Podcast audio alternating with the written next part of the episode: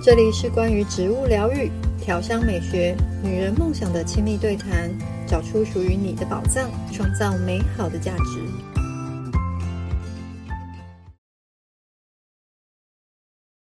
好，我们今天会有这场直播呢，是因为其实我们在跟学生互动的过程中，我们发现很多人会对于芳疗认证这件事情有一些需要讨论的地方。那我们会发现，其实大家会好像把焦点放在说，哦，这个课学了之后可以可以发挥什么作用呢？然后可以之后可以怎么发展？或者是如果用在自己身上，那这个是不是呃很我可以用在很多方面呢？还是只能用在特定的状况上？所以我们今天会有这一场直播。来跟大家说明，跟跟大家分享这些事情。那其实我们学校的所有的芳疗讲师们，也跟各位一样，一开始学习芳疗的时候，都是从美国国家整体芳疗协会这个 NAHA Level One、Level Two 这样子慢慢的学起，然后一路上自己再去做应用，自己再去做不同的。呃，尝试等等，一直到现在可以站在舞台上跟大家分享，所以我们今天也想跟大家分享这个过程，跟我们跟大家分享这个从学习到现在所保有的这种热情跟喜悦，告诉大家说，其实学习芳疗之后的发展跟之后的状况有可能是什么，但是每一个人的发展历程都有可能不一样，所以。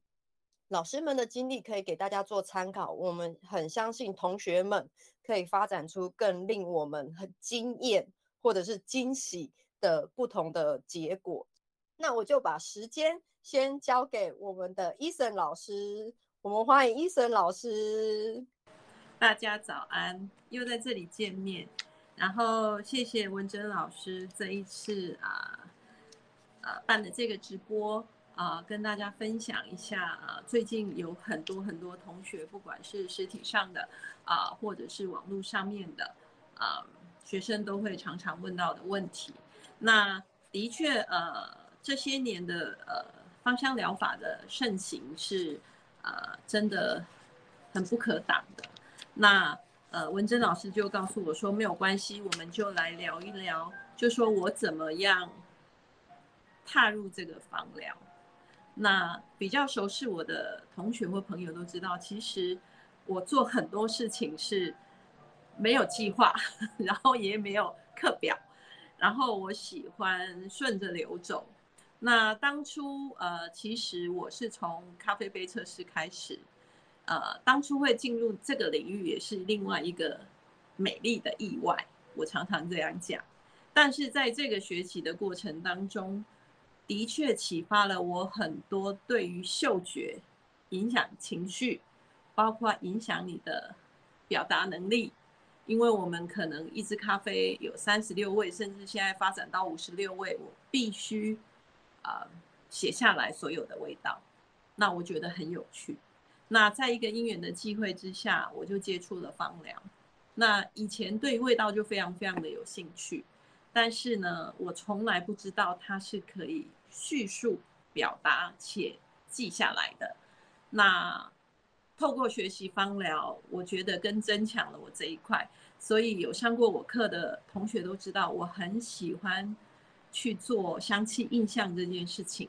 因为我觉得唯有把它变成你脑袋里面的记忆库，那么你不用背、不用记，你永远都会记得它的香气印象。当下带给你的呃情绪反应是什么？那所以呃，这个我觉得可能有一点点专业的相关性。那也从来没有想过，呃，本来是想呃学学芳疗，就是呃增加我自己的生活仪式感，还有生活品质。那但是一头栽进去之后，我突然觉得里面的世界很大，而且无限的宽广。那当时我也不知道，我学了芳疗，我我会从事或者是我会做些什么。那呃，跟文珍老师一样，我首先就是先呃实行在我的家庭里面，包括我的父母，因为我爸爸是一个每到冬天异位性皮肤炎，很严重的一个患者。那我一直觉得，呃，他一直吃药也不是办法，所以我就运用了我所学，慢慢的去研究。所以我现在常常笑说他就是我的白老鼠。然后因为那时候我有一些员工，那我这个人呢不喜欢去背书，所以我学过的东西我就想要当下，呃，做成成品，然后给大家试用看看。所以呃。如果我有二十个员工，我记得我那时候否每一个人克制了属于他们香气还有呃就是症状的护手霜，因为呃他们常常洗锅碗瓢盆，然后手非常非常的干燥，那我都会为他们调配，而且我让我自己练习。哦，譬如说文珍老师，我觉得这个香味适合你，你像什么？而且你的皮肤是什么样子的？所以我调配了这是什么什么什么精油让你试用。那当下他们都非常非常的开心，但是呃，我只要求他们一件事情，就是要给我反馈，你使用了之后，你的心情如何，然后你的皮肤改变如何，请你告诉我，我可以做一个改进。所以我身边的朋友就是不定期会收到我各种各式各样的护肤产品，这就是我的起点。然后接下来我就会在想。如果有人送给我一个礼物是 for 我个人，而不是在外面买贩售的，我觉得那个心意是无价，所以我就开始进行了这件事情，就是啊、我的家人生日啊，我的朋友生日啊，那以前我会打一个属于他们口味、质感的呃蛋糕送给他们。那学习芳疗之后，我就会开始啊。呃，调制一个可能属于他们香气的香水，或者是否他小孩子的香氛，或者是说呃呃可以回春的护肤品之类的。然后我觉得我得到的反馈非常非常的大，这个就是大大增强了我的成就感。所以呃，很多同学问我，呃，老师，呃，那我们怎么样可以从事呃芳疗这个行业？那我常常会讲我的历程，因为我们不知道我们学习这个东西以后会变成什么，但是就在努力当下去做你想要做的，你学习到你所学习的专业去结合，呃，我觉得这个是一个还蛮好的方式。那很多现在的年轻人，他们觉得从事这个行业也是一个趋势，但是呃，我都会说，那从事这个行业。呃，你想要达到的是什么？你原本学习这个的初心是什么？呃，然后你想要从事这个行业的哪一个部分？那我想是大家要去思考的问题。那我昨天也大概思考了一下，我觉得，呃，为什么呃现在芳疗就是芳香疗法，在于现在台湾的市场，甚至全世界非常非常的盛行，因为我们可能度过了。很长一段的时期是全部呃依靠药物，尤其是在台湾这个环境，健保如此的方便，然后每一个人只要有稍稍有点小小的问题，maybe 还不需要到吃药，那他就可能拿着健保卡就到药就到医院诊所去了。但是在这这么多年的累积下来，我觉得呃人们开始回归去思考。身体的本质需要的东西是什么？是不是回复到最自然的方式去疗愈，是对身体最好的？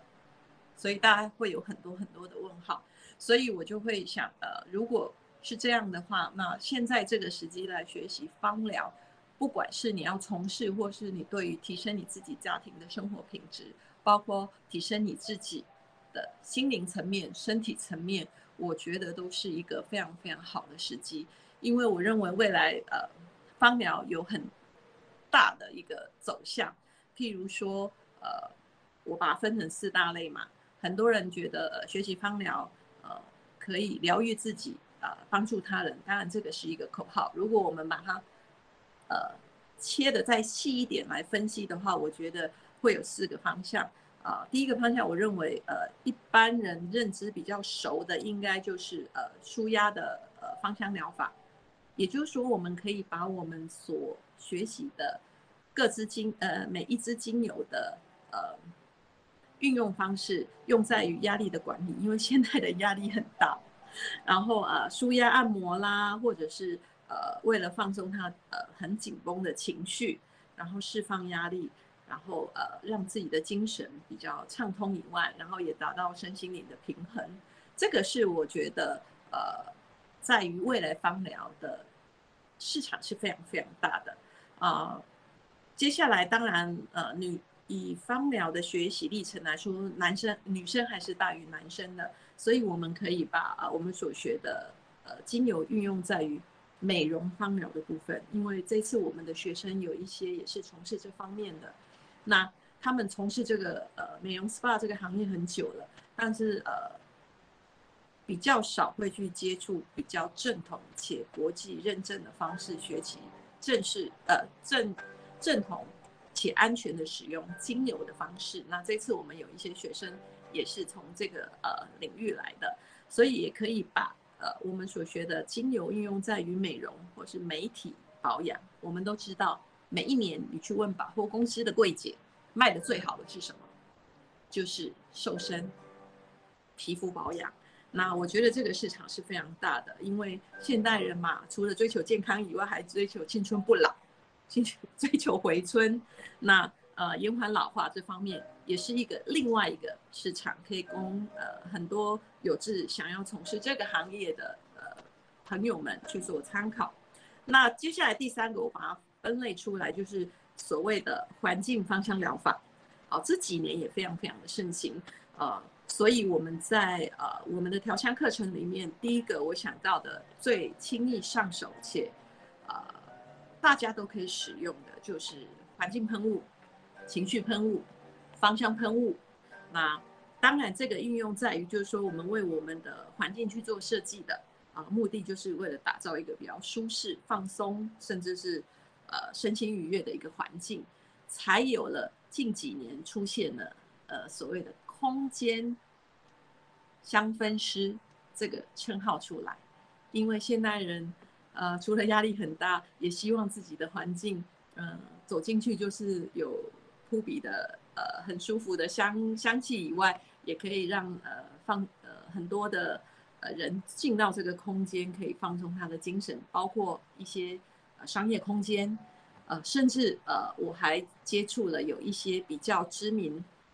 的建案对于他们的大楼的一楼的 lobby 也设计了这样的香氛，我觉得这个就是未来的趋势。因为什么？因为他们都看到。那这个部分我觉得也可以琢磨的。那第四个部分当然就是呃，我对我来说啦，我觉得难度再高一点点，叫临床的呃芳香疗法，也就是说把我们所学的精油呃运用在于呃医疗护理的方面。为为了什么？为了保健我们的身体，然后呃，也可以提升已经生病的人使用呃，或者是术后呃使用药物之后的自我护理。那这个方面在其他的国家，尤其是我最常提到的日本，他们已经都把它设置在于呃医疗背后的支持系统，也就是养护中心已经进入这样的机构。但是因为在目前台湾。呃，我比较少见到这个部分。当然，呃，可能我们后面我们的呃芳仪医师会帮我们呃做这方面，让大家了解比较多的。那我觉得这四个大的走向，呃，每一个朋友都可以去思考一下。啊、呃，你喜欢哪一个部分？你想琢磨哪一个部分？呃，你想要做到什么样的阶段？那这个是供大家去参考的。那就我自己而言，嗯，我觉得从事的行业，包括我们学院，我觉得很棒的，就是我们有不同的呃讲师，那每一个人的出发起点中呃初心不一样。那就我而言，呃，我觉得我喜欢在芳疗这个区块，呃，精油香氛这件事情，呃。充斥在每一个人的生活里面，所以呃，我学习芳疗，呃，第一件事情我就是无限的去想象，我的生活当中，本来我用的产品，啊、呃，我使用的东西有什么是芳香疗法可以取代的，那我就慢慢慢慢去把它换掉。那在这个过程当中，我觉得，也许很多的朋友都说，哇，那你通通把它换成那么那么呃天然健康的呃东西，会不会花费很大呀？那我后来是仔细思考了一下，我以前买的保养品跟我的香氛产品，呃，它的内容物我就不去赘述了，我觉得也不便宜。那呃，我举一个例子，呃。我有一个非常好的朋友，那他跟他的先生呢，最近就呃买了一台很呃就是所谓的天王按摩椅。那现在的趋势就是我在按摩的同时，我要有香氛去带领我走入那个呃很放松的呃境界。所以他在那个按摩椅的旁边会有一个孔，所谓的扩香孔。然后呢，这个厂商非常的聪明。他第一次会送你两种香氛，叫你滴在那个孔里面，就说你在按摩的时候，它会散发出来香气。但是这个是耗材，你以后用完了，你就要跟他买那个香氛，复方的香氛。那有一天我就接他的电话，因为我曾经送给他，啊、就是我们我自己调制的复方的精油香氛，他印象很深刻。那当但是他当时并没有。反馈给我说他用的是怎么样的，然后他突然就跟我说：“你可不可以再帮我调调制？因为我要放在那个按摩椅里面。”我说：“那他不是有付吗？”他说：“哎呀，我一点上去，我先生就说这个味道不对，闻起来不舒服，好像人工的。你上一次那种比较好，因为他上一次给他闻的是我调制的精油产品。”所以我就帮他调了两款，一个是助眠的，一个是提振精神的，让他滴在那个他的按摩仪里面，诸如此类，所有的行业都看到了这个产业，所以你怎么可以不学不来学芳疗，对吧？所以呃，在接触芳疗的这个过程，我觉得香味替我表达了很多我的情绪跟我想说的话。那因为如果比较熟悉我的人，其实我还蛮不会嗯表达呃情绪跟我想说的话，因为我觉得就不说了吧，所以我不是一个很会沟通的人。那学习芳疗之后，我常常静下心来思考我今天要用的香氛，我就会去照顾到我自己的情绪。然后呢，慢慢的我会练习的，呃，因为透过教学，呃，我会慢慢练习的把这一份的呃情绪、气氛跟我想表达给同学的说出来。然后当然，呃，在教学的过程，我觉得最大的成就感是同学反馈给我的。我曾经跟文珍老师分享过，我说我上了什么，其实我不记得，我只记得如果我讲的。如果还不错的话，有打动到同学的心的话，我会面对一排炙热的眼神，那个是非常疗愈我的。所以，呃，我觉得学习芳疗，当然拿到一个证照是一个起点，那你自己要把它发展成什么样的故事？我觉得这个是每一个人都有无限的可能。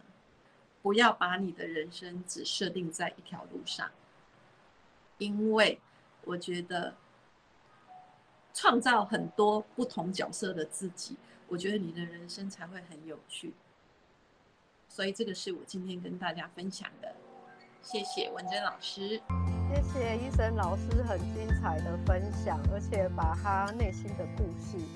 告诉大家，这个真的非常珍贵，然后也让大家看到更大的景象。非常谢谢医生。